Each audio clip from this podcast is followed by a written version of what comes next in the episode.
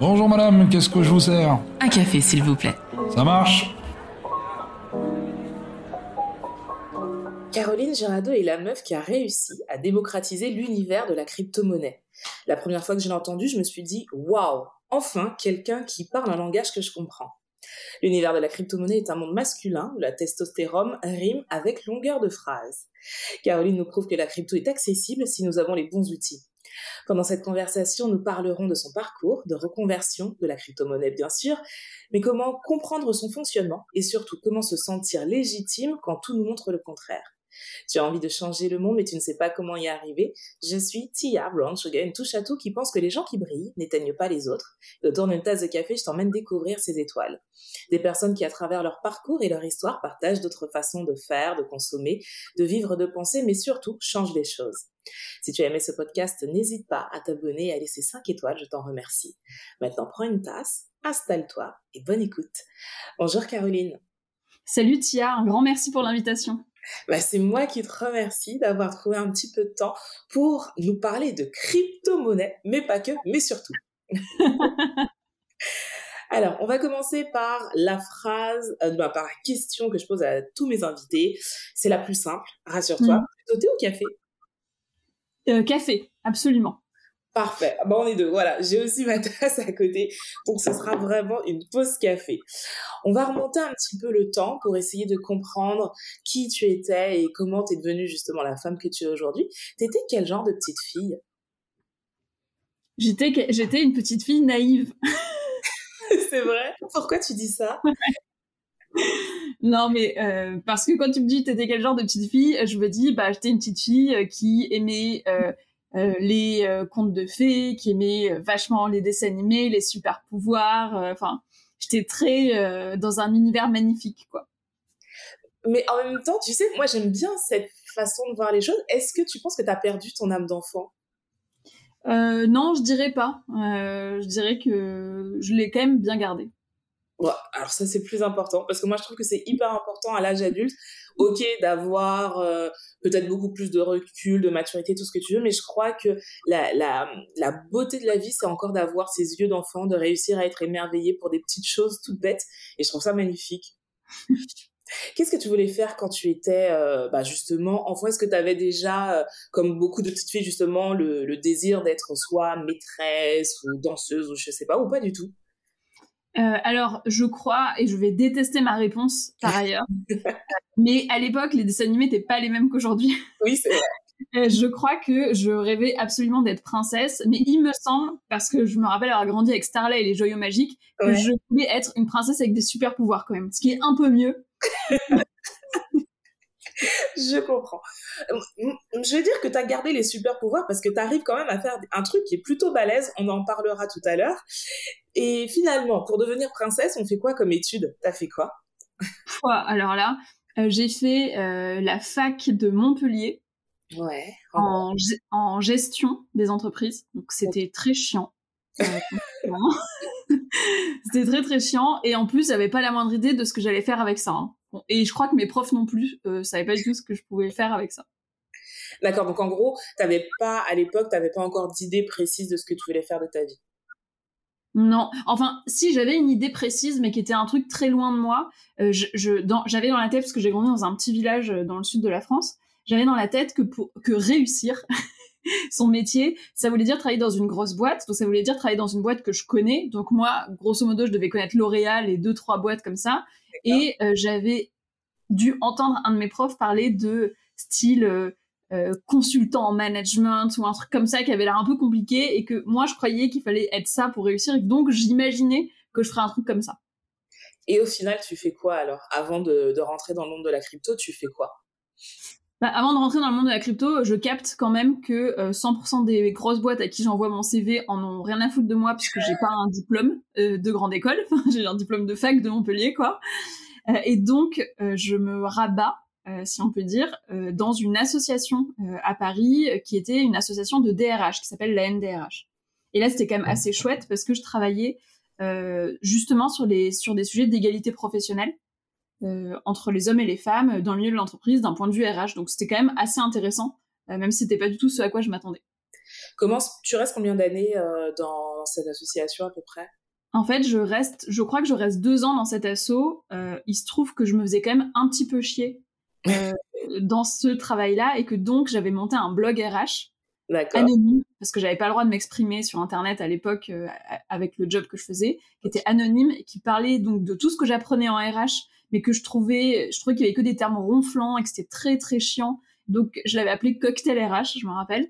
Et il se trouve que ce blog anonyme a gagné euh, genre la récompense du blog de l'année par l'association qui ne savait pas que c'était moi. Énorme Énorme. Le blog, toi, tu l'as gardé, tu, je suppose qu'aujourd'hui tu le, tu n'approvisionnes plus. en fait, il, existe. Il, il, a existé pendant euh, trois ou quatre ans. En fait, après, je l'ai exploité quand j'ai euh, quand j'ai monté ma première boîte.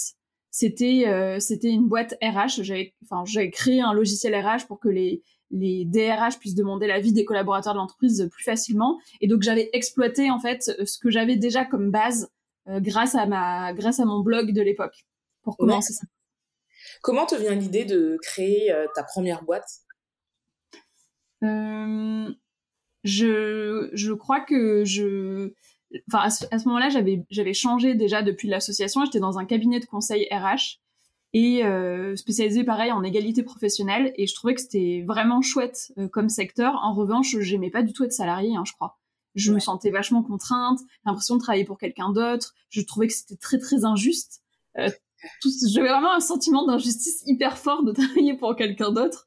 Et donc je me suis dit mais ce serait pas trop chouette de faire ça? J'avais fait une enquête RH dans une grosse boîte et je, et je me rendais compte à quel point c'était mais impossible de faire une enquête sur trois ans. Enfin, les résultats étaient même plus bons au moment où on les analysait. Enfin, et donc je me suis dit bah je vais créer ça. Je l'ai fait très très naïvement. J'ai tout quitté et j'ai lancé ça. Et ça a pris? Ça a pris tout de suite? Euh, alors oui, ça a bien marché. Enfin, j'ai réussi à lever des fonds euh, assez rapidement. J'ai monté une équipe de 10 personnes. J'ai commencé à générer un petit chiffre d'affaires. On était une société qui était rentable, ce qui est euh, vraiment bien. Au bout de trois ans, en revanche, c'était pas du tout ce que je m'imaginais dans le conte de fées que je me faisais dans ma tête. Euh, c'était pas de l'hypercroissance et c'était pas non plus euh, euh, comme euh, avoir une famille et que tout est beau, tout est rose. C'est beaucoup de management. J'étais très jeune, j'avais 25 ans et je, je... c'était dur en fait tout ça. Et diriger une boîte toute seule avec une dizaine d'actionnaires et une dizaine de salariés quand t'as moins de 30 ans, en réalité, c'était très fatigant et j'étais super heureuse de la revendre euh, au leader de mon marché. Euh, ça a été un peu reposant aussi euh, pour moi de faire ça. C'est quand même impressionnant parce que tu, nous dis j'ai fait ça un peu naïvement, mais une entreprise qui arrive à avoir, qui, arrive à lever des fonds, à avoir des actionnaires, c'est quand même pas rien. Est-ce que tu crois que justement c'est le fait d'avoir cette naïveté où tu t'es, qui t'a finalement facilité la vie en, t'évitant de te poser trop de questions et t'as juste été faire ce que tu avais envie de faire? Alors vraiment, totalement. Dans tout ce que je fais, euh, s'il y a un truc que je remarque, c'est ma naïveté absolue euh, qui fait que bah, je me dis bah je vais le faire et on va voir ce qui va se passer. Et ensuite, je découvre les galères, etc., etc. Mais disons que ça, ça m'a permis de euh, bah, de me lancer et de ne pas avoir peur des résultats, disons. Est-ce que donc tu revends ta tu revends ta boîte, ça, là ça remonte à quoi à peu près? Écoute, euh, je l'ai revendu au bout de trois ans de direction. Euh, ensuite, je suis restée deux ans chez mon acquéreur parce que c'était un contrat euh, dans le cadre de la revente. Ouais. Après ça, j'ai fait, j'ai dû faire un an, et là, ça fait un an et demi que j'ai les cryptos de carreau. Donc, tu vois, ça fait, ça va faire deux, trois ans, quoi, à peu près. D'accord. Donc, un peu juste avant le Covid, quoi. alors oui, bien un an avant le Covid, je dirais. D'accord. on va dire quand même que le tempo était pas mal. ouais. Alors ça, c'est vrai que j'avais pas pensé sous cet angle, mais heureusement en fait. C'était quand même pas mal. Non, je veux dire un, an avant le Covid. D'accord. Est-ce que avant euh, de te lancer pleinement dans, dans la crypto, euh, tu avais déjà investi? Peu importe dans quoi, dans où, mais est-ce que tu avais déjà investi? Ça te parlait déjà? Euh, alors, quand j'avais créé ma première boîte, j'étais dans un espace de coworking et il y avait plein de, de geeks autour de moi. Et eux, pour le coup, et ça devait être en 2017, 2016 ou 2017, ils étaient à fond dans le Bitcoin. Et m'a dit, Caro, tu passes à côté d'un truc délirant. Il faut absolument que tu investisses dans le Bitcoin. Et moi, j'ai tapé Bitcoin sur Internet et tous les sites sur lesquels je suis tombée, j'étais là genre, euh, je comprends rien. Je sais même pas ce que c'est que le Bitcoin. C'est vraiment, j'avais jamais entendu parler d'investissement de ma vie. La bourse, je savais même pas trop ce que ça voulait dire. Euh, je suis issue d'une famille qui est quand même euh, plutôt pauvre, donc j'ai jamais eu d'éducation financière à proprement parler. Puis avec mes études en RH, ça risquait pas de de m'apprendre un truc sur la question, donc je savais pas du tout. En revanche, euh, je me rappelle que ça avait l'air super compliqué, que j'ai décidé de mettre ce truc-là sous le tapis, de plus m'en préoccuper. Et au moment du premier confinement, il y a eu un boom du Bitcoin à nouveau. Ouais. Et là, la presse s'est remis à en parler, et moi, j'étais enfermée chez moi, et je regarde ça, et je me fais un petit calcul rapide de j'ai monté une boîte de 10 personnes que j'ai revendues, et je suis moins riche que ces branleurs euh, geeks qui étaient à côté de moi, qui avaient investi dans le Bitcoin et qui m'avaient dit de le faire aussi. et j'avais tellement eu la haine de ce truc-là, je me suis dit, ok, euh, là, j'ai le temps, je vais comprendre ce que c'est que les cryptos. Et c'est à partir de là que j'ai commencé à investir et que j'ai consommé du contenu tous les jours jusqu'à comprendre ce que c'était quoi. Donc, mais c'est, j'adore ton histoire parce que ça part d'une frustration. Tu t'es dit, mais merde, en fait, on me l'a dit, on me l'a dit, le truc il était là et je l'ai pas fait. Donc, et, et, je peux comprendre quand tu avais le truc au bout des doigts et que tu te dis, merde, là c'est vraiment que moi. Et ouais. euh, ben, finalement, ça te motive encore plus d'y aller parce que tu sais qu'il y a vraiment quelque chose à faire dans le secteur. Et donc, tu te lances. Donc, pendant mmh. le confinement, tu te lances. Euh, mais tu, tu dis que tu as investi, mais est-ce que tu as d'abord cherché à comprendre ce que c'était ou tu t'es dit, pareil, naïvement, vas-y, investis et puis on, je vais comprendre après? Ouais, j'ai pas du tout fait ce qu'il fallait faire, euh, moi, clairement. moi, j'ai investi un peu, hein, tu vois, un ouais. peu d'argent, euh, mais bon, j'ai commencé à bien gagner ma vie à ce moment-là. Donc, j'ai un peu investi. et après, j'ai commencé à vraiment beaucoup consommer de contenu sur la question et je me suis mise en fait moi à investir en bourse en même temps que j'ai investi en crypto. Donc à, à, appréhender un peu tous ces écosystèmes là en même temps. Euh, et euh, j'ai trouvé que les cryptos pour le coup c'était genre euh, mais passionnant quoi. C'était un univers infini de nouvelles informations qui n'étaient pas juste euh, des informations financières qui étaient pour moi vraiment toute une nouvelle économie il y a une, une nouvelle organisation de société que je trouvais super intéressante je, suis en train de voir tes parents et j'avais une question qui est partie. Euh, oui, on, y revient. Je me reconcentre. Pour ceux qui, alors, je pense qu'aujourd'hui, beaucoup de personnes, peut-être pas 100% des gens ont entendu parler de la crypto, mais beaucoup. Mais pour, malheureusement, les personnes qui n'ont pas encore entendu parler de la crypto, est-ce que tu peux nous dire ce que c'est? Ouais, bien sûr. Donc, une crypto-monnaie, euh, pour faire très très simple, ça va être une monnaie qui est digitale, donc qui existe en ligne. Donc, tu peux pas retirer un billet d'une crypto-monnaie. Et ça va être une monnaie qui va exister sans intermédiaire. Donc, première chose, c'est pas l'État qui crée une crypto-monnaie, euh, contrairement à l'euro par exemple. Euh, c'est n'importe qui. Moi, je peux créer une crypto-monnaie. Et c'est une monnaie qui va fonctionner en totale autonomie. Ça veut dire qu'on va pas être obligé de passer par un intermédiaire comme ce que nous on fait avec la banque. Moi, par exemple, si je veux t'envoyer TIA des euros, je vais aller sur mon application bancaire, je vais te demander de transférer l'argent. Et la banque, elle va aller sur mon compte, elle va vérifier que j'ai l'argent, elle va effectuer le transfert d'argent vers ton compte, et ensuite elle va enregistrer l'opération dans son livre de compte de banque qui rend l'opération authentifiée. Et bien la crypto-monnaie, elle a remplacé euh, toute, toute, cette, toute cette intermédiation-là, elle l'a remplacée par un algorithme qui va venir faire ça automatiquement et qui va enregistrer la donnée de manière officielle dans un livre de compte officiel auquel on a tous accès, qui s'appelle la blockchain. Donc le principe des crypto-monnaies finalement, ça va être d'être une monnaie d'échange, euh, mais qui euh, se passe d'intermédiaire. Et comme il se passe d'intermédiaire et de l'État, c'est pas l'État qui fixe son prix, ça veut dire que c'est la loi de l'offre et de la demande qui fixe son prix. Donc plus de gens veulent euh, d'une crypto-monnaie, plus son prix augmente, et plus de gens vendent, plus son prix diminue. Et c'est pour ça que les, les amoureux de la crypto disent que, notamment le Bitcoin, qui est la première des cryptos, parce qu'il y en a des milliers, c'est la seule crypto-monnaie, enfin la seule monnaie même au monde qui est saine, parce qu'elle se définit par, par la volonté du marché et pas par un tiers qui va être tout puissant. Alors justement, j'ai deux questions par rapport à ce que tu viens de dire, deux questions liées à la peur. Oui. Beaucoup de personnes aujourd'hui, donc ceux qui ont entendu parler de la crypto, euh, ont deux craintes. Déjà, la première, parce que comme tu l'as dit, c'est pas l'État qui l'a créé. Donc on se dit ah bah ouais mais mince parce qu'on a cette habitude d'avoir euh, cette entité qui gère nos entre guillemets nos finances. Et ouais. de l'autre côté, comme tu l'as dit aussi, la crypto-monnaie c'est ben le marché qui définit un peu sa valeur donc qui est très volatile. Mm. Et donc la peur de se dire ouais mais je peux tout perdre. Toi mm. tu réponds quoi à ces deux craintes? Alors déjà elles sont tout à fait euh, compréhensibles les crypto-monnaies, enfin tout le marché crypto-monnaie est un marché qui est très jeune et très neuf. Donc évidemment, c'est extrêmement volatile à ce stade.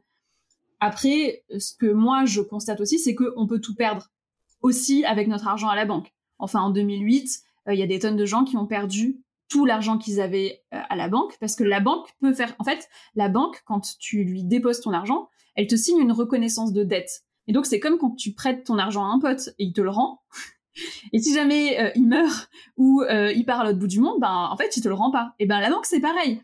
Euh, tu lui donnes tout ton argent, elle, dans la mesure du possible elle te le rend, mais si jamais elle fait faillite elle te le rend pas et tant pis pour toi. Donc je, je veux pas dire par là qu'il y a de la sécurité nulle part. Je veux dire que effectivement mettre ses œufs dans différents paniers c'est aussi une forme de sécurité. après comme le milieu crypto-monnaie est un milieu très récent, il y a énormément de volatilité avec un, cycle qui se répète de manière très régulière sur, euh, sur le marché crypto-monnaie, que je peux te décrire si tu, si tu veux. Avec plaisir. Oui. Alors, donc, ça commence par un mécanisme qui est que, euh, en moyenne, tous les quatre ans, la création de nouveaux bitcoins est divisée par deux. Euh, voilà, jusqu'à ce que tous les bitcoins soient émis. Et comme euh, la création de bitcoin est divisée par deux, tout d'un coup, mécaniquement, eh ben, il y a moins d'offres sur le marché des bitcoins et il y a plus de demandes. Ça va faire augmenter les prix. Tous les gens qui sont déjà dans le marché crypto, c'est-à-dire qui ont déjà vécu un cycle où les cryptos étaient hautes, sont très attentifs à cet événement-là. Quand cet événement arrive, ils vont tous massivement réinvestir. Ça va donner une seconde impulsion d'augmentation des prix. Ce qui va faire que la presse se met à en parler ce qui va faire que tout d'un coup, le grand public massivement va s'y intéresser et va investir dedans. Et donc, on est sur une mécanique très haussière qui va entraîner l'ensemble des crypto-monnaies. Cette hausse, elle dure pendant en moyenne un an. Mais euh, ça reste un marché qui, pour l'instant, a plus de nouveaux entrants que d'anciens entrants. Donc, ce sont des gens qui, qui vont être vraiment susceptibles de prendre peur facilement. Donc, dès que euh, le marché va avoir une forme de volatilité, parce qu'il y a de l'inflation, parce que euh, des gens vont revendre à un moment pour prendre des gains, voilà, les cryptos vont baisser, ou qu'il y a une faillite ou un bug quelque part, les cryptos vont baisser et toutes les personnes qui sont arrivées tardivement sur le marché, donc à cette nouvelle augmentation, vont sortir en même temps. Ça va entraîner la chute des cryptos. Et une fois que la presse s'en empare et dit les cryptos sont terminés, en général, on retourne sur un marché qui va être bas et stable, avec seulement les gens qui avaient déjà vécu deux cycles qui vont rester jusqu'à jusqu'au prochain euh, le prochain moment où le crypto est, où le bitcoin est divisé par deux et que du coup ça repart. Donc c'est quelque chose qui en fait est assez cyclique et ce qu'on imagine dans l'univers crypto c'est que quand tout le monde se sera emparé des cryptos, que toutes les entreprises accepteront les paiements en crypto, que ça deviendra quelque chose qui sera en fait, on n'aura plus de nouveaux entrants, on n'aura que des anciens sur le marché, il y aura presque plus de volatilité à ce stade. C'est ce qu'on pense j'ai l'impression qu'on est un peu euh, je, je fais la similitude avec les débuts d'internet. Tu sais quand c'était encore un langage totalement bizarre pour la majeure partie des gens et on se disait mais c'est quoi en fait? De quoi ils nous parlent? Et il y avait très peu de personnes qui y croyaient. Et je sais plus je crois qu'il y a peut-être dix jours j'ai revu euh, je sais plus quel acteur qui disait euh, internet c'est l'avenir et euh, tout ça. Et le, le, le commentateur lui disait mais c'est pas un truc un peu de geek ou finalement qui mourra dans cinq ans et cet acteur avait raison et j'ai l'impression que pour le, la crypto-monnaie c'est exactement la même chose alors tu sais pas à quel point tu as raison. C'est-à-dire que à ce stade, si on compare les gens qui possèdent un portefeuille crypto, on est au même nombre de personnes qui, à l'époque, en 97, utilisaient Internet. Sauf que la crypto a une croissance d'appropriation qui est trois fois plus grande, trois fois plus rapide qu'Internet. Donc tu peux imaginer que dans les 5 à 10 prochaines années, euh, où on en sera, quoi. C'est énorme, c'est énorme. Et euh, est-ce que, par rapport à ce que tu viens de dire, est-ce que pour les novices comme moi, mm. est-ce que investir en crypto-monnaie, c'est une question de stratégie avant tout, ou est-ce que c'est une question de mode surtout? Euh, alors, je sais, je, il y a cette crypto qui est à la mode, donc vaut mieux aller par là, en fait, suivre la vague. Ah oui. Ok, je comprends. Alors non, alors pour les, alors surtout pas. C'est-à-dire que les gens qui sont euh, très très au fait de la crypto, et je ne parle pas de moi, hein, je parle de gens qui sont un million de fois plus au fait que moi de la crypto, eux, ils peuvent le faire. Aller sur les effets de mode et surfer sur les effets de mode parce que ce qu'ils font en fait, c'est du trading pur. C'est-à-dire, je sais que cette crypto, elle va avoir tant de presse dans les prochains mois parce qu'il se passe ci, qu'il se passe ça. Dans les deux, trois prochaines semaines, bam, je mets 10 000 euros, j'en ressors 30 000 et on n'en parle plus. Euh, mais euh, nous, vraiment, je me prends dans le lot. Euh, on aurait plutôt intérêt à. Alors, il y a un élément très important à savoir, c'est que à part le Bitcoin, qui est une crypto-monnaie qui tend à, en fait, qui souhaite remplacer les monnaies classiques, l'ensemble des autres crypto-monnaies qui existent sont toujours affiliées à un projet. Et par un projet, je vais dire par là, on va dire que c'est une entreprise. C'est pas forcément une, entreprise au sens classique tel qu'on le connaît, mais en tout cas un projet. Et si ce projet-là, il n'a pas une utilité, une valeur ajoutée pour des clients ou pour des utilisateurs, tu peux être sûr que la crypto-monnaie prendra pas de valeur dans l'avenir. Donc nous, les novices, on a plutôt intérêt à aller investir dans des projets dont on comprend l'utilité et on se dit, OK, si j'investis dans cette crypto-là, c'est parce que ce projet, moi, je l'utiliserai et je vois toutes ces personnes-là qui l'utiliseraient et je sais pourquoi dans l'avenir, ça va apporter de la valeur. Donc, j'ai beaucoup plus de chances que cette crypto prenne de la croissance. D'accord. Donc, il y a quand même une question de stratégie derrière et surtout comprendre ce que l'on fait.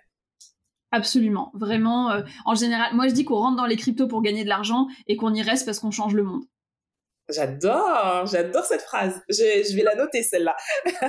Comment t'es venue l'idée des cryptos de carreau? Pareil, c'est euh, vraiment un mélange de grande naïveté et de pur hasard. c'est vraiment...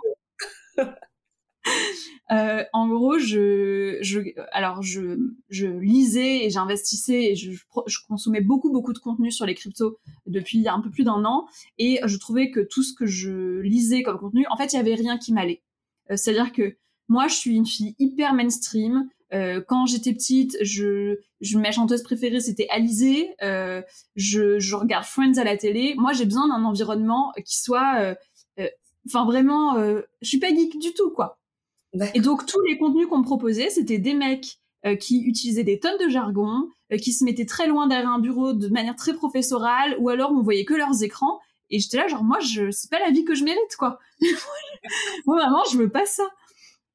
Et donc euh, et donc j'ai et puis j'ai un pote qui me parlait d'un projet un peu dans la finance blablabla. Euh, à ce moment-là, j'avais revendu ma boîte, j'avais créé une autre boîte entre-temps de euh, euh formation euh, à la vente, en gros, qui, qui, tournait bien un peu toute seule, et je cherchais un peu à m'occuper en fait. Mais je voulais pas me taper la honte. Euh, ça, c'était un truc. Je venais de revendre ma boîte, j'avais un truc qui tournait un peu, donc sur LinkedIn, je voulais jamais me taper la honte. Donc j'ai cherché un réseau social sur lequel je connaîtrais personne, et je suis allée sur TikTok en me disant il y a que des ados là-dessus, je peux pas me taper la honte. Et j'ai commencé à me dire, je vais faire un challenge pendant 30 jours, je vais tourner une vidéo par jour sur les cryptos. Euh, je tournais un peu aussi sur la finance en général, euh, sur la bourse, etc. Mais les cryptos, c'est vraiment ce que je préférais. Et ça a tout de suite très bien pris, au point que je recevais mais, des centaines et des centaines de questions par jour. Et donc, j'ai juste voulu me sauver du temps. Je me suis dit, bon ben, je vais faire un mail, je vais faire cinq mails en fait, qui récapitulent les plus grandes questions que tu te poses en crypto, et comme ça, les gens vont me foutre la paix. C'est un peu ça à la base. Hein. Euh, et donc j'ai lancé le premier mail, je crois qu'il y avait 300 personnes qui étaient abonnées. Et euh, bah, 15 jours ou 3 semaines après, j'avais plus de 1000 personnes. Et là, je me suis dit, OK, il se passe un truc, je vais continuer. Et donc j'ai continué pendant euh, plusieurs mois, en fait. de, j'ai lancé, je crois, en mars, un truc comme ça, en mars, et jusqu'en septembre, j'ai vraiment, j'ai continué en faisant juste des vidéos sur TikTok et la newsletter. À partir de septembre, j'ai fait ma première monétisation. Et en janvier, euh, j'ai tout quitté. Enfin, j'ai killé mon autre boîte pour passer à temps plein sur les cryptos de carreau, en fait. Aujourd'hui, ta newsletter, c'est combien d'abonnés? Bah, écoute, c'est un peu plus de 50 000 abonnés aujourd'hui. Waouh, c'est énorme. C'est énorme. À quoi t'expliques le succès justement de ta newsletter? Euh, Je pense que c'est un, un, cumul de plein de choses, mais euh, j'ai eu de la chance d'arriver sur TikTok à un moment où il n'y avait pas beaucoup de contenu business euh, où les cryptos avaient le vent en poupe et où une nana qui parle un peu facilement euh, de crypto, bah, c'est quelque chose que les gens n'avaient pas trop vu. Donc euh, ça a attiré beaucoup de monde. Après, bah, j'aime beaucoup écrire, j'aime beaucoup raconter des histoires et j'aime pas quand les choses sont chiantes ou compliquées et je déteste les gens qui arrivent pas à rendre quelque chose simple. Genre vraiment, pour moi, si tu comprends pas un truc, c'est pas que t'es con, c'est que la personne en face de toi, elle est con. Je suis totalement d'accord. Je suis totalement d'accord. Et euh, je sais plus quel euh, grand philosophe disait que l'intelligence c'était aussi d'adapter son langage à l'autre et de faire en sorte que l'autre nous comprenne. Et c'est vrai que moi, je me retrouve totalement dans ce que tu dis. Tu disais tout à l'heure par rapport à la crypto. Alors moi, je je m'y suis mise. Alors je suis vraiment euh, début du truc.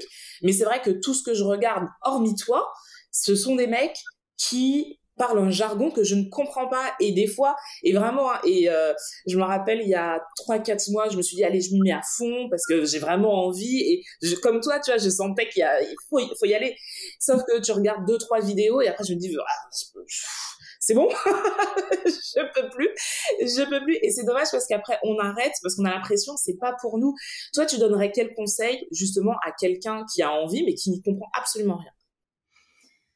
Ouais, je, enfin, j'ai tellement vécu ce que tu as vécu que je trouve ça affreux euh, aussi. Mais euh, faut surtout pas penser que c'est pas pour nous parce que pour moi c'est la prochaine révolution économique, sociétale et technologique les cryptos. Et il faut qu'on comprenne ce que c'est pour avoir un avis sur la question pour pouvoir y participer. En fait, c'est encore un monde qui va se faire sans nous si jamais euh, on a l'impression que c'est pas pour nous. Donc il faut persévérer dans tous les cas.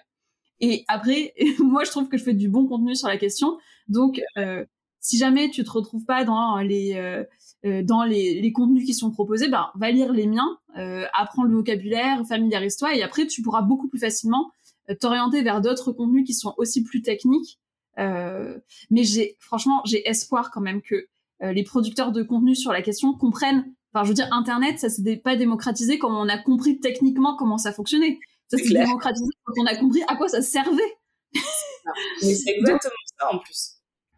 Donc euh, j'ai quand même espoir qu'il y ait de plus en plus de contenu de vulgarisation, qui soit plus fun, qui soit plus sympa, qui permettent aussi aux gens de euh, d'apprécier ce truc-là d'une autre manière. Alors, je, pense que je vais dire une bêtise et tu, tu ah, rectifieras si c'est le cas. Tu es la seule femme dans le milieu que je connaisse. En tout cas, peut-être parce que tu as justement cette visibilité, tu as réussi euh, vraiment où d'autres n'y arrivaient pas. Pourquoi il n'y a pas plus de femmes qui parlent de crypto aujourd'hui? Alors, il y en a quelques-unes, il y en a assez peu, mais il y en a quelques-unes, sauf que les quelques-unes qu'il y a à part moi, elles sont à fond dans les codes de la crypto. Et c'est pour ça que tu les connais pas. C'est parce que euh, elle, en fait, les codes de la crypto, c'est beaucoup d'anonymat, euh, beaucoup de pseudo, beaucoup de jargon, beaucoup de, de, réseaux qui vont être plus underground. On est plus sur du Reddit que sur du Instagram. Et euh, ce qui existe pour l'instant, et c'est très malheureux, je trouve, mais les personnes qui produisent du contenu crypto sur des réseaux mainstream comme moi sont confrontées à un problème qui est qu'il y a énormément de scammers donc ça va être des gens qui sont là pour faire des arnaques, euh, qui utilisent ces réseaux-là. En fait, les, en fait les premiers les premiers scammers, ils vont sur les réseaux mainstream. Donc nous euh, qui cherchons à vulgariser ce truc-là, bah, on a aussi une difficulté parce qu'il faut qu'on se crée une crédibilité euh, tout en gardant ces codes du lifestyle, mais en parlant de crypto. Donc ça, c'est un petit peu le le sujet. Donc oui, il y a des femmes, mais elles respectent plus les codes traditionnels de la crypto. Et euh, ben moi j'ai à la fois les avantages et les inconvénients de ma position.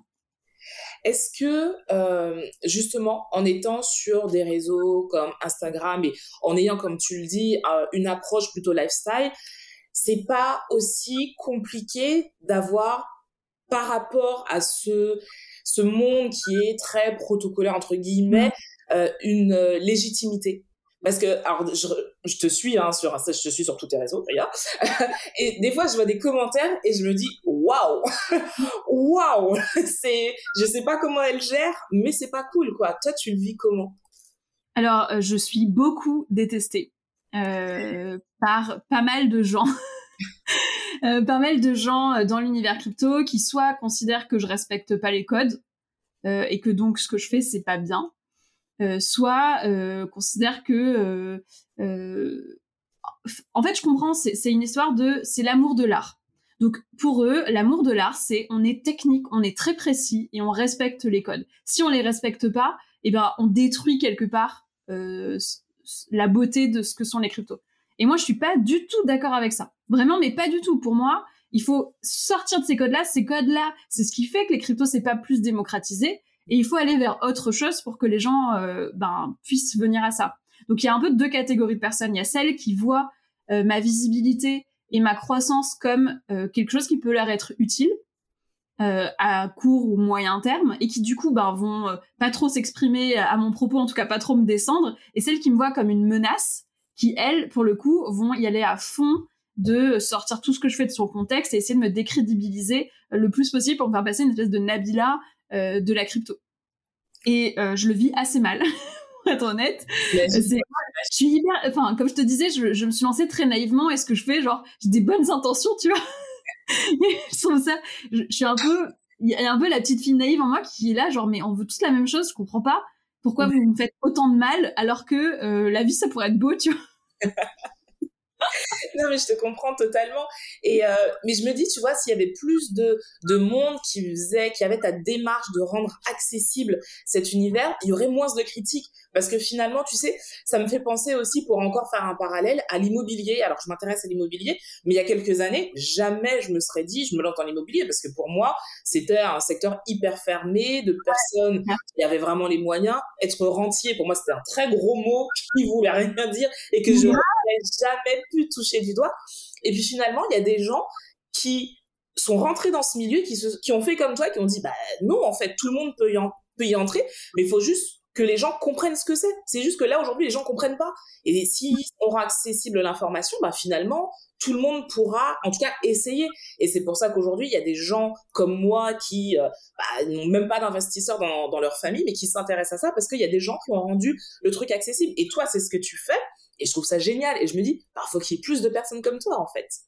Mais je pense que d'ici quelques années, euh, ça sera euh, plus du tout un sujet. Euh, mais en attendant, en attendant, bon, il y en a qui sortent les fourches, quoi. Après, je pense qu'il y a aussi beaucoup de jalousie parce que c'est quand même un secteur dans lequel euh, on c'est pas très bien vu d'être visible.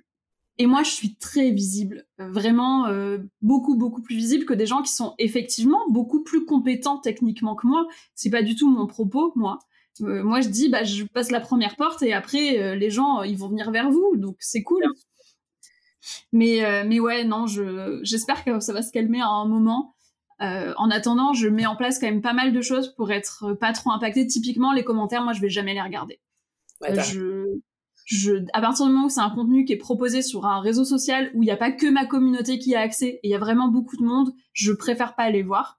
Euh, j'ai, je ne vais jamais, je ne montre aucun contenu sur Twitter parce que c'est en général le, vraiment le, le, cercle de la haine euh, contre moi. Donc je voilà, je, je fais quelques petites choses pour essayer de m'en sortir. Comment justement par rapport à ça, comment tu fais pour toi garder en tête que tu es légitime Tu sais, je te pose cette question parce que euh, là c'est ton exemple précis, mais je me dis qu'il y a peut-être des personnes qui essayent des choses et puis on leur fait comprendre que bah non t'es pas légitime parce que justement soit tu viens pas du même sérail soit t'as pas fait les bonnes études ou voilà comment garder en tête que ce qu'on fait bah c'est pas mal et mm. au contraire, c'est bien, puisque s'il y a autant de personnes qui te suivent, c'est qu'il y a un intérêt. Et se dire, non, mais je continue parce que ben, si j'ai toute ma place là, comment on fait? Alors, euh, comment on fait euh, Dans l'absolu, je sais pas. Je sais que moi, j'ai eu une chance. C'est que tant que j'étais trop petite, j'intéressais personne. Et donc, on me faisait vraiment pas chier. Mais le moment où on a commencé à beaucoup médire sur moi, ça a été quand j'ai commencé à voir, bah, ma newsletter est devenue numéro un en France, je commençais à être visible sur énormément de réseaux, sur des chaînes nationales, etc. Et du coup, ça fait que, oui, en fait, on fait que de me dire que je suis pas légitime, mais, enfin, je, suis en train d'écrire mon deuxième livre, j'ai des centaines de milliers de personnes qui me disent merci euh, tous les jours. Bon ben, en fait, euh, si, je suis légitime parce que sinon, il y aurait pas tout ça.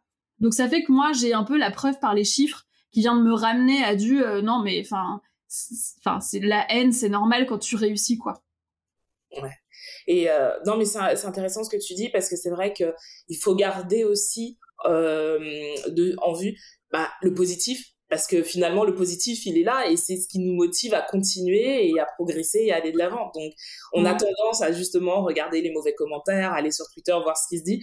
Bah, peut-être faire comme toi justement. Ne pas aller voir ce qui se dit mais continuer son petit bonhomme de chemin. Ça. Moi, j'ai même un gros travail d'éducation de ma communauté à leur dire, genre, arrêtez de me partager les trucs que vous voyez sur moi euh, qui sont haineux en me disant, ah, t'as vu, lui, il a dit ça, putain, c'est trop abusé parce qu'en fait, moi je veux pas le voir ça. Je veux vivre dans mon petit monde merveilleux et qu'on va se pas chier. Parce que pour le coup, quand t'es confronté à cette haine, c'est super difficile. Enfin moi j'ai une forme d'injustice que je ressens qui est hyper forte. Ça va me pourrir mon énergie pendant des jours. J'arrive plus à produire du contenu et ça me ralentit énormément quand j'y suis confrontée. Donc euh, j'essaye de l'être le moins possible. Est-ce que tu aurais un conseil à euh, donner à quelqu'un qui là nous écoute et qui se dit, OK, c'est le milieu dans lequel on doit investir, j'y connais absolument rien, quelle est la première étape à faire? Qu'est-ce que je dois faire d'abord? C'est quoi? Quel conseil tu donnerais à quelqu'un qui veut se lancer mais qui ne sait pas du tout par quoi commencer, où aller? Ok, alors pour moi, euh, il y a plusieurs étapes, effectivement. La première étape, c'est euh, comprendre qu'est-ce que c'est qu'une crypto et comprendre globalement ce que c'est que le secteur crypto. En fait, tant que tu as l'impression que tu es dans un pays différent avec une langue inconnue, ne mets pas d'argent. Enfin, ça, c'est le premier truc, ne fais pas comme moi. Euh, c'est vraiment, euh, essaye de lire un maximum de contenu euh, et de visionner un maximum de vidéos jusqu'à ce que, au moins, le côté crypto, le côté projet crypto, le côté blockchain, euh, ces éléments-là, euh, tu arrives à les appréhender, que ça soit pas trop nouveau. Ensuite, j'ai l'impression que ce qu'il faut faire, c'est de savoir quel type d'investisseur tu es. Et pour ça, euh, j'ai l'impression aussi, et tout ça, c'est, pas un conseil en investissement, hein, j'ai pas le droit de, donner le conseil qu'on se le dise, mais c'est d'investir un petit peu d'argent, un petit peu, dans une crypto, potentiellement euh, les plus grosses cryptos, c'est quand même le mieux parce que tu prends moins de risques, et de te donner un rendez-vous avec toi-même 15 jours après. Et pendant ces 15 jours, combien de fois est-ce que tu es allé voir euh, le cours du Bitcoin si tu investi dedans? Euh, Combien de fois est-ce que tu es allé faire des calculs sur ce que tu perdais, ce que tu machin, que tu as lu des trucs? Parce que ça va te donner vachement d'indications. Est-ce que tu te réveilles, tu penses à ça? Ça va te donner des indications sur le type d'investisseur que tu es. Moi, typiquement, je suis une investisseuse, mais anti-stressée. Genre vraiment, il faut mais beaucoup, beaucoup de choses pour me stresser. Donc, je suis une bonne investisseuse. Je, je vais faire des choix qui sont rationnels. Je vais pas prendre peur parce qu'il se passe un truc. Euh, par contre, euh, il faut, moi, je sais que dans... Moi, il faut quand même que je lise de l'actu très régulière. Bon, j'ai de la chance, c'est mon métier, mais moi, typiquement, euh, pour avoir un truc qui crache euh, totalement et je me dis, ce qu'on n'attendrait pas de demain, voir ce qui se passe. Non. moi, c'est plutôt l'inverse. Euh, que je dois faire. Mais donc l'idée, c'est juste de comprendre quel type d'investisseur tu es et à partir de là, euh, d'aller te faire les bases d'un plan d'investissement. Euh, j'ai écrit un article qui est un de mes best-sellers, sauf best, best avec. Hein ouais, mais vraiment, j'ai ah lu et, mais je te promets, j'ai vu l'article et je me suis dit, mais je vais le suivre à la lettre en fait. Et c'est vraiment ce que j'ai fait. J'ai suivi à la lettre tout ce que tu as dit. Donc, allez voir cet article parce que pour moi, il est génial. Et en plus, il est, il est hyper simple. Il est, c'est, ouais, c'est simple. C'est simple et il y a, il y a, t'expliques les choses et tu expliques pourquoi faut, faut penser comme ça. Et si tu penses comme ça, bah, comme tu dis, quel type d'investisseur t'es, qu'est-ce qui va se passer si tu agis comme ça. Il est génial, l'article. Vraiment. mais trop sympa. Donc euh, de toute façon, il est en homepage de mon site, donc c'est vraiment euh, faire, comment faire un plan d'investissement. Et à partir de là, bah, ça te permet de euh, commencer à, à te dire, ok, combien est-ce que je veux mettre, sur quel type de secteur, etc. Enfin, ouais, aller lire cet article-là, ça permet de, de placer les, les, bases. Et ensuite, super important, mais je crois que je le dis dans l'article aussi, c'est de se faire un rendez-vous régulier euh, par mois ou par trimestre en fonction du type d'investisseur que vous êtes pour savoir où est-ce qu'on en est, euh, qu'est-ce qu'on analyse, qu'est-ce qu'on rajoute au plan, qu'est-ce qu'on retire du plan. c'est quand même un, c'est un petit job en fait hein, de faire ses finances perso. Ouais, non vraiment, allez-y. Et euh, moi, je rajouterais, inscrivez-vous à sa newsletter parce que moi, c'est vraiment ce qui m'aide à mieux comprendre les choses. Et non, vraiment, vraiment. Et là, c'est même pas pour faire de la pub, mais c'est surtout parce que quand on est novice, la simplicité, il y a rien de mieux. Et euh, si on commence tout de suite par un jargon hyper compliqué, ben on a l'impression d'être con. Et je crois qu'il y a rien de pire de se sentir bête parce que ben c'est ce qui nous démoralise en fait. Totalement. Euh, moi, j'ai je, l'impression que le, le, moins, euh, c'est le mieux dans le, dans le cadre de la crypto. Et mon, mon, but, c'est de me dire, OK, pour que ça te semble plus être un univers totalement inconnu, si tu lis un article par semaine qui est facile sur un élément de l'écosystème, à force, les briques, elles se mettent toutes seules en place et tu te sens plus perdu euh, et tu arrives vraiment à... Ben, ça devient quelque chose de familier. C'est mon but, c'est que les gens trouvent que c'est familier, ce truc-là. Ouais, clairement. Là, ton avis sur euh, l'année qui va venir, on est, on est en pleine crise, c'est pas facile pour tout le monde, mais pour toi, justement, le, le milieu de la crypto-monnaie pour l'année prochaine, toi, tu le vois comment? Bah, étant donné qu'on a eu euh, la crise euh, mai-juin, là, dans les textes, on est censé se taper au moins trois ans de il se passe que dalle, quoi. et par passe que dalle, je veux dire passe que dalle sur les prix des cryptos. Parce que, en revanche, c'est un, un moment qui est parfait pour les projets crypto qui se consolident, qui se développent auprès de leur communauté d'utilisateurs, qui vont tisser des partenariats avec des entreprises du Web 2 pour justement arriver sur le marché en force. Parce que l'année de croissance des cryptos, c'est une année sur laquelle tu peux rien faire en fait. Tu peux juste absorber la croissance. Donc tu, tu peux pas te développer. Et donc c'est une, une très bonne période pour les cryptos qui sont stables et qui peuvent avancer. Même si c'est un peu plus difficile de trouver des financements. Euh, par contre, pour les investisseurs, euh, bah, c'est le moment de se familiariser en fait avec euh, le, le, secteur sans sentir la FOMO de chaque parce que vraiment en période de on appelle ça le bull market en période de bull market c'est affreux. Parce que chaque jour t'as l'impression d'être passé à côté d'un nouveau milliardaire qui a misé sur une crypto et ta vie c'est de la merde tout le temps alors que là c'est genre ok t'as le temps tu peux lire tous tes trucs tu peux euh, euh, faire des investissements qui sont très très faciles, euh, pas pas ultra réguliers en disant bah ça va, j'ai le temps, nanana. Alors qu'en bull market, c'est genre si tu regardes pas les cryptos pendant deux jours, peut-être t'as pas remarqué que t'étais demi milliardaire et que machin, enfin. Et le lendemain t'as tout perdu parce que t'as pas vu. Mais oui, mais oui, c'est vrai. Hein. c'est énorme, c'est énorme. On arrive à la fin de notre euh, de notre conversation. La dernière question, il paraît que c'est la plus difficile. Tu me diras ce que t'en penses. Ouais. Si on devait retenir qu'une seule chose de toi, de ton expérience ou un message que tu as envie de faire passer, quel serait-il? Alors, si on devait retenir qu'une seule chose, ça serait que euh, les cryptos, c'est pas du tout aussi compliqué que ce qu'on pense. Et qu'il suffit euh, d'être confronté au bon contenu pour soi, euh, qui nous correspond, pour y arriver. C'est vraiment, c'est ce que j'aimerais, dans, dans la totalité de mon œuvre, c'est ce que j'aimerais faire passer comme message. Merci beaucoup, Caro. C'était vraiment hyper agréable. Et comme ta newsletter, c'est hyper fluide, hyper simple. Et, mais je suis persuadée qu'après ce, ce podcast, des gens vont s'intéresser à la crypto, j'en suis sûre. C'est trop bien. Si on veut te bah, oui, dis-moi. Non, j'allais te dire un grand merci pour l'invitation, franchement. Merci à toi. Si on veut te retrouver, on va où? On fait comment?